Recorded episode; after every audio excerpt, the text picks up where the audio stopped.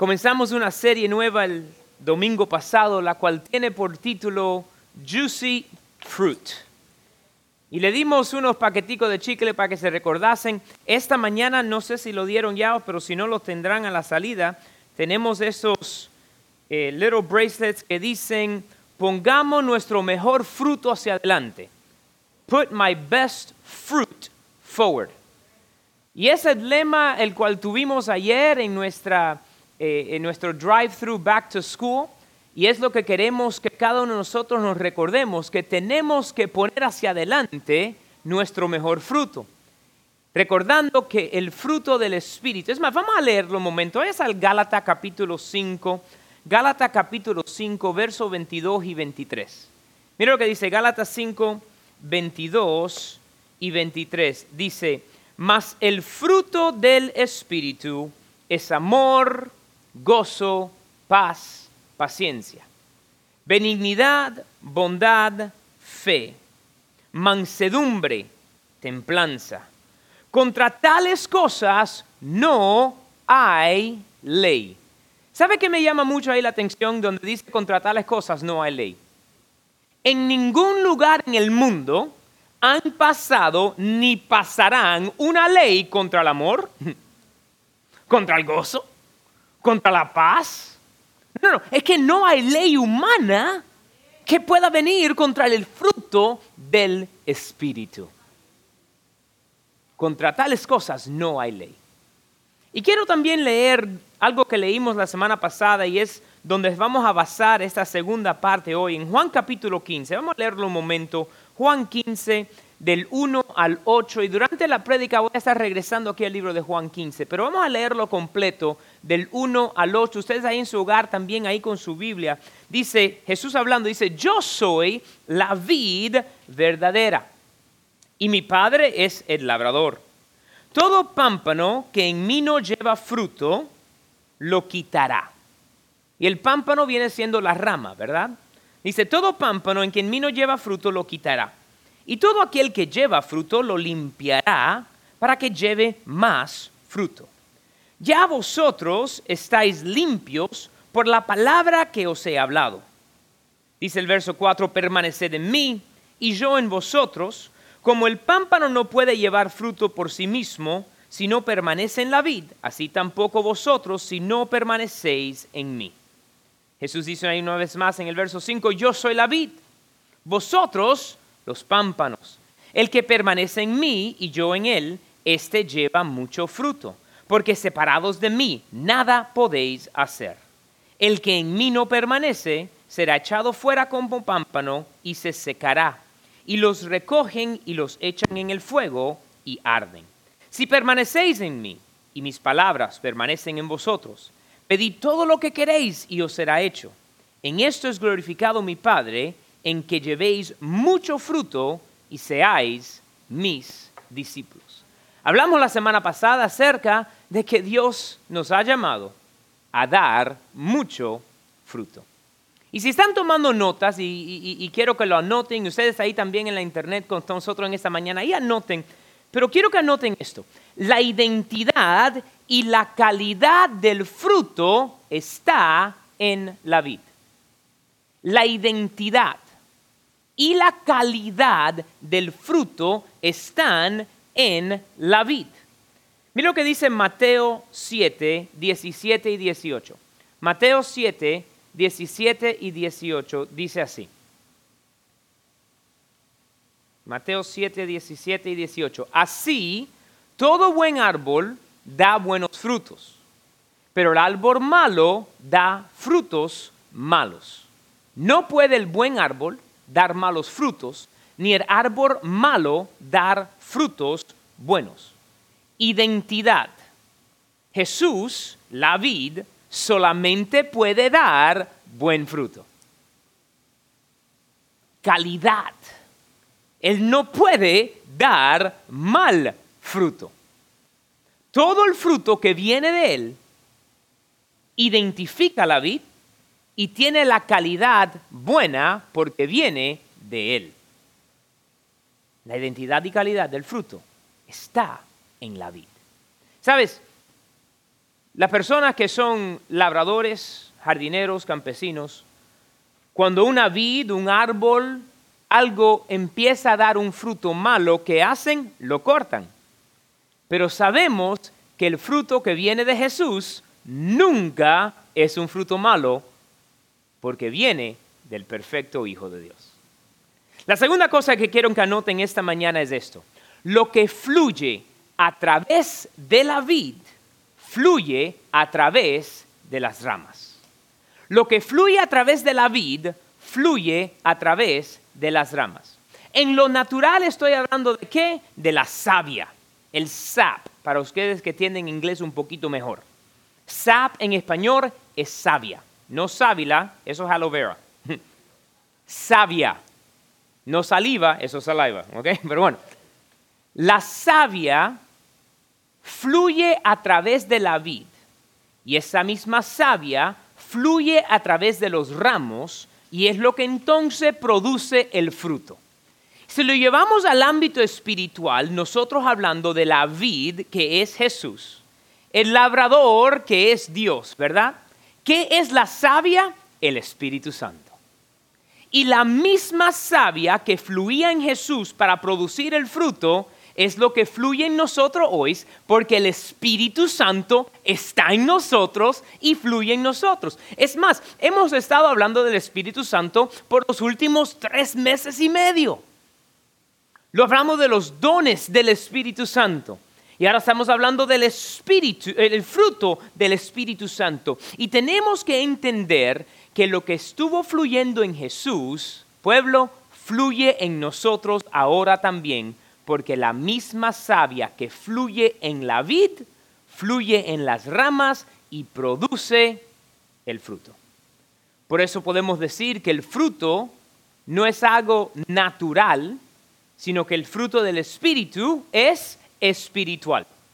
No es un fruto el cual viene por lo que nosotros hacemos.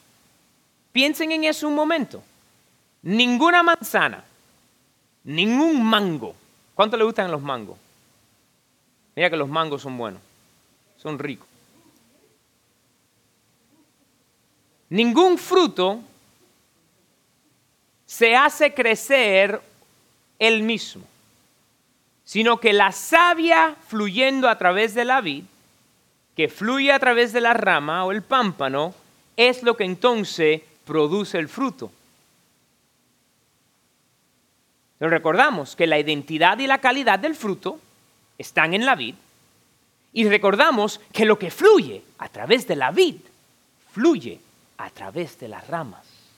Lo que fluía en Jesús, pueblo, fluye en nosotros. Y déjame decirte algo, por esa igualdad de que es la misma savia en la, en la vid y en los ramos, por esa igualdad es que nosotros podemos ver que el mismo fruto se produce en cualquier parte del mundo. Piensa en algo un momento. Hay lugares donde pueden crecer muy bien la mata de manzana. Las cerezas tienen que crecer en un lugar donde por un momento baje la temperatura para que entonces ellas puedan producir la manera correctamente. No pueden crecer en toda parte del mundo. Las naranjas no pueden crecer en toda parte del mundo. Trate de crecer un árbol de naranjas o de manzanas o de cualquier fruto en el medio del desierto. No sucede, no pasa. Pero el fruto del Espíritu crece, fluye y da igualmente amor, gozo, paz, paciencia, benignidad, bondad, fe, mansedumbre, templanza, todo el fruto del Espíritu, sea aquí o en la China, es producido igualmente. ¿Por qué? Porque la misma savia que fluye en la vid, fluye en los ramos. Y ese fruto es producido a través del Espíritu Santo en nuestra vida. Y tenemos que recordarnos, no somos nosotros, es Dios en nosotros. Mira, quiero que anoten eso esta mañana. Dios es el jardinero divino. Dios es el dinero divino. Es más, ¿qué es lo que dice ahí Juan capítulo 15? Jesús dijo, yo soy la vid verdadera, mi padre es el labrador, mi padre es el jardinero y es el jardinero divino. El jardinero es el que produce la vid, ¿verdad? ¿Qué dice Juan 3:16? De tal manera amó Dios al mundo que dio a su único hijo para que todo aquel que en él creyese no se pierda, mas tenga vida eterna. Pueblo, yo quiero que lo miren de esta manera. El labrador divino, el jardinero divino, tomó a su hijo y lo sembró en la tierra. Para que todo aquel que en él creyese se convirtiera en ramo. Y entonces nosotros como ramos, con la misma savia, el Espíritu Santo fluyendo en nosotros, hay la producción del fruto. Él es el labrador divino, el jardinero. No solamente que Él fue el que sembró a Jesús, sino también que Dios es el que supervisa, el que poda, el que corta, el que prepara, él es el que lo hace. ¿Por qué? Porque es el jardinero divino. Y déjame decirte algo. El deseo de Él es la producción de fruto. El deseo de Dios, el jardinero divino, no es que el árbol luzca bueno. Sabemos que Jesús es un árbol que luce bueno. Pero no solamente que el árbol luzca bien. Ay, qué bonito. No, no, no. La sombra no llena a nadie. Trata de alimentarte de un poco de sombra. No, la, la sombra te da refugio del sol, pero la sombra no te llena. Y Dios no quiere un árbol que simplemente luce bueno y ramos que lucen bueno. Él quiere producción de fruto. Por eso Él poda, por eso Él limpia, por eso Él corta para que entonces pueda producir más fruto. Y mira, si vas al verso 4 y 5 del libro de Juan 15, dice, permaneced en mí y yo en vosotros, como el pámpano no puede llevar fruto por sí mismo. Si no permanece en la vid, así tampoco vosotros si no permanecéis en mí. Yo soy la vid, vosotros los pámpanos, el que permanece en mí y yo en él, este lleva mucho fruto, porque separados de mí nada podéis hacer. Pueblo, tenemos que entender algo. Anoten este punto. Los creyentes, los nacidos de nuevo, nosotros somos los ramos. Nosotros somos los pámpanos. Pero para que el pámpano dé fruto, tiene que permanecer conectado a la vida.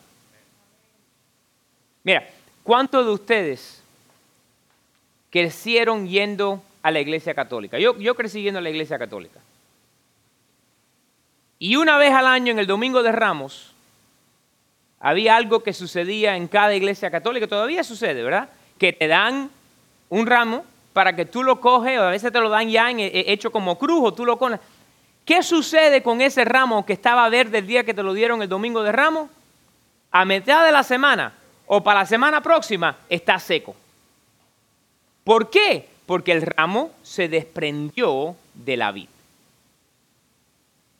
Cualquier ramo que uno corta, inmediatamente empieza a secarse. ¿Por qué? Porque para de fluir la savia de esa vid hacia el ramo. Y nosotros, los ramos, los creyentes, no podemos producir fruto. Dilo, no se puede producir fruto. No se puede producir fruto. Si no nos mantenemos conectados a la vid. Hay que estar conectado a la vida. Si no estamos conectados, no hay fruto. El ramo es inútil, inútil si no está conectado a la vida. El árbol o el ramo no puede producir fruto si no está conectado a la vida. Y déjame decir una cosa más, pueblo un ramo no puede producir dos frutos. Tú no puedes tener un fruto de domingo porque voy a la iglesia o vi un sermón en la, en la internet y un fruto de lunes a viernes cuando estás en el trabajo con el resto de la gente. No se puede producir dos frutos. No existe. Es lo que mi papá, mi papá dice así. No existe. Y no existe que tú puedas producir un, fruto el domingo y otro fruto el lunes. La iglesia no puede producir fruto si no está conectado a la vida. Déjame decirte algo. ¿Puedo, ser franco y honesto con ustedes?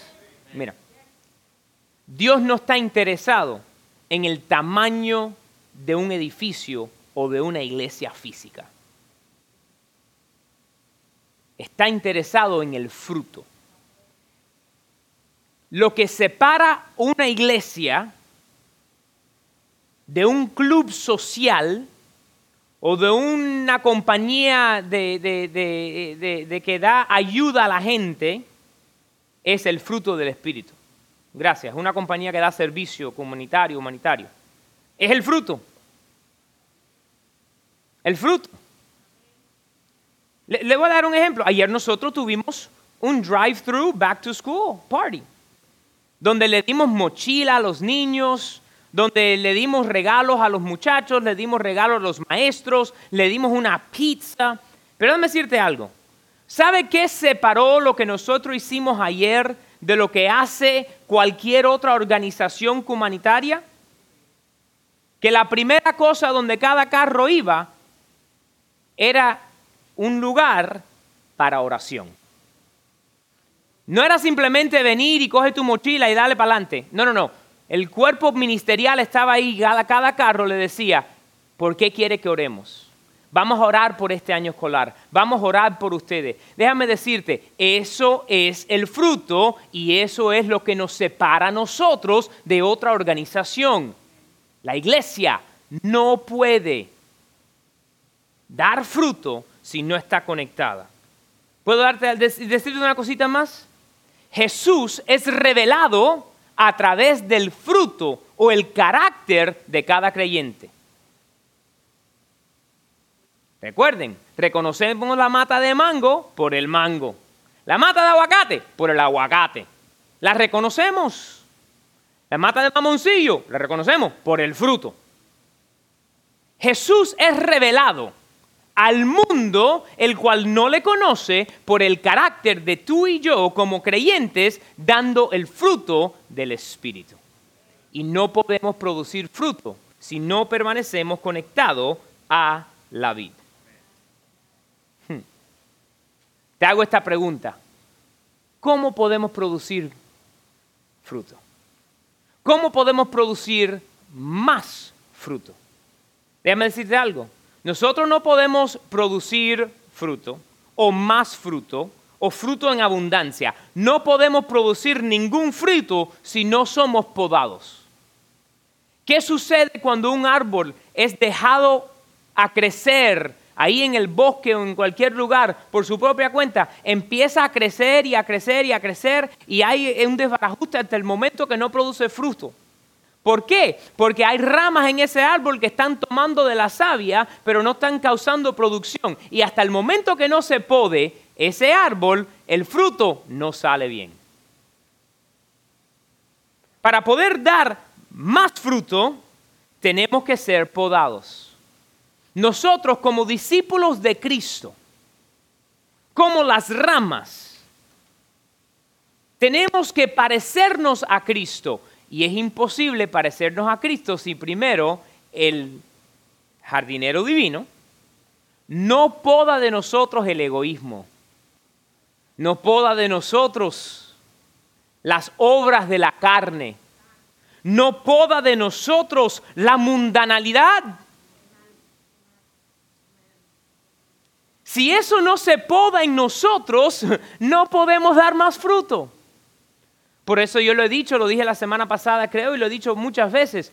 Cuando tú vienes a Cristo, hay cosas las cuales uno continúa haciendo que no le agradan a Dios, pero en ese momento no nos hemos dado cuenta o, estamos en ese momento de estar rindiéndonos a Él y, como que no todavía se ha podado de nuestra vida, pero mientras más tú te vayas acercando al Señor, más el Señor va podando de nosotros las cosas que no son de similitud al carácter de Cristo. Entonces, ¿cómo podemos dar más fruto? Vamos a dar más fruto siendo podados. ¿Qué significa el ser podado? Se corta las ramas pequeñas. las que están creciendo una rama de entre una rama y otra cosa se, se cortan. Las hojas, las que no están fluyendo bien. Vamos podando de nosotros para poder dar más fruto. ¿Sabe qué también se necesita para poder producir fruto? Agua. Aquí en Miami hay muchas matas de mango. Al cruzar de mi calle hay una otra casa, el cual ellos en el patio tienen una mata de mango. Y todas las temporadas de mango yo, yo veo cuando empiecen a salir esos manguitos, ¿verdad? Están ahí chiquiticos, van saliendo. Y uno ve que va, si hay un tiempo donde no está lloviendo, esos mangos no crecen mucho. Y el momento que empieza a caer nuestros diluvios de Miami, usted sabe lo que estoy hablando, donde por 45 minutos llueve que parece que se acaba el mundo y entonces sale el sol que raja las piedras. ¿Ok? Cuando eso sucede por dos o tres días, inmediatamente tú empiezas a ver esos manguitos empezar a crecer a mango. Porque el fruto crece cuando tiene agua. Y nosotros no podemos producir el fruto correcto sin el agua. ¿Y sabe lo que es el agua? La palabra de Dios. La palabra de Dios es el agua la cual nos alimenta para poder producir el fruto. Es lo que dice Efesios 5:26. Efesios 5:26, mira lo que dice, si lo vamos a poner aquí en un momento. Efesios 5:26, para santificarla, habiendo purificado en el lavamiento del agua por la palabra. purificando por el lavamiento del agua por la palabra. La palabra de Dios es el agua. Nosotros tenemos que leer la palabra de Dios diariamente. Estaba compartiéndole en esta semana con el Ministerio de Alabanza, con un grupo de hombres que nos reunimos a orar el, viernes por la mañana. Estaba leyendo, eh, eh, hablándoles de Nehemías capítulo 8, algo que el Señor me mostró esta semana cuando estaba estudiando, no estudiando para la prédica, sino en mi diario devocional de lectura bíblica. Y es cuando el pueblo entero llamaron a Esdras, y ¿sabes lo que hizo Esdras? Dice la Biblia que él cogió la palabra del libro de la ley y se las leyó. No les predicó, no cantó, no dio un sermón, no hizo ilustración, no dio cinco puntos. No, no, no, no. Leyó la palabra. Y eso trajo arrepentimiento, trajo ánimo, la palabra de Dios. Como creyentes tenemos que tener la palabra de Dios y leerla diariamente. ¿Cómo damos más fruto? Siendo podados, recibiendo de la agua de la palabra ¿Y sabe qué más le hace falta a todo árbol y a sus pámpanos para que puedan producir el fruto? La luz. En la oscuridad no se produce. ¿Y qué dice Juan 1.4? Dice que la luz es Jesús. Juan 1.4, si vas conmigo ahí un momentico, lo podemos leer, lo anotan, lo miran después, pero Juan 1.4 dice, en él estaba la vida y la vida era la luz de los hombres. Para dar más fruto, tenemos que ser podados, alimentados del agua y la luz del mundo brillando sobre nosotros. Y cuando eso sucede, pueblo, el fruto sale. Recuerden, y esto lo vamos a estar hablando más profundamente en las próximas semanas, no son nueve frutos del Espíritu, es un fruto en nueve partes. Pero es un fruto. ¿Sabe qué significa eso? Le estoy dando, mira, un, toque de lo que está por venir. Eso significa que cada uno de nosotros tenemos la capacidad de estar caminando y dando amor, de estar lleno de gozo, de estar en paz, de tener paciencia, benignidad, bondad y fe, de tener dominio propio. Porque es el fruto del Espíritu, no los frutos del Espíritu. El fruto del Espíritu no son como los dones, donde alguien puede tener un don o dos dones o, una manifestación diferente. No, no, no. El fruto, cada uno de nosotros, creyentes, recuerde que somos los ramos, estamos llamados a producir el fruto. Amor, gozo, paz, paciencia, benignidad, bondad, fe, mansedumbre, dominio propio. Todos. Quiero animarles en esta semana pídele al Señor que te pode. Llénate de esa agua. Échate agua. Y que la luz de Cristo brille en nosotros para poder dar más fruto. Pongámonos en pie.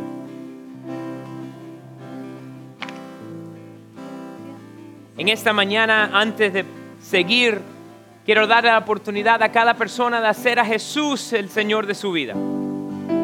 De convertirte en ramo en la vid, el cual el Señor sembró. Como dice Juan 3:16, de tal manera amó Dios al mundo que dio su único Hijo, para que todo aquel que en Él crea no se pierda, mas tenga vida eterna. Esa primera porción de ser convertido en ese ramo es creer que Jesús es el Hijo de Dios.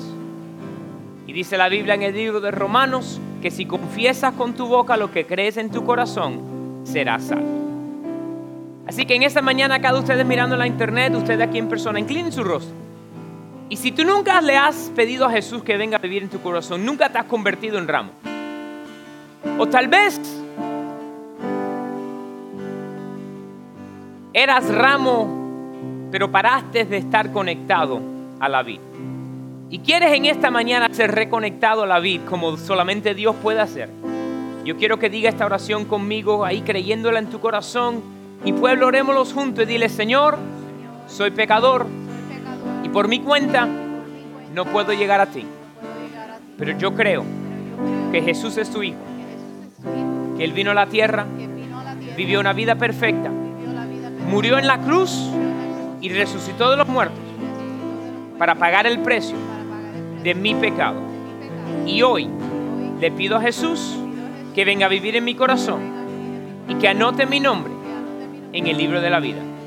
Señor, de ahora en adelante, yo soy tuyo y tú eres mío en el nombre de Jesús. ¿Sabes? ¿Puedo decirle algo más rapidito? Ese fruto sobrenatural estamos supuestos a darlo inmediatamente. Leemos en la Biblia como Andrew, uno de los discípulos, que se me escapó el nombre en español ahora, Andrés, muchas gracias, por eso lo fui a buscar en Mateo. Andrés vio a Jesús y Jesús lo llamó. ¿Y sabe lo que hizo Andrés inmediatamente fue, buscó a su hermano y le dijo, vi al Mesías, vamos para que tú lo conozcas también. Inmediatamente dio fruto. Así que si tú en esta mañana hiciste a Jesús el rey de tu vida, el Señor de tu vida, inmediatamente da fruto. ¿Cómo lo haces? Díselo a alguien. Déjale saber a alguien, Jesús me salvó y ahora soy ramo. Ven para que tú veas a este Jesús el Salvador.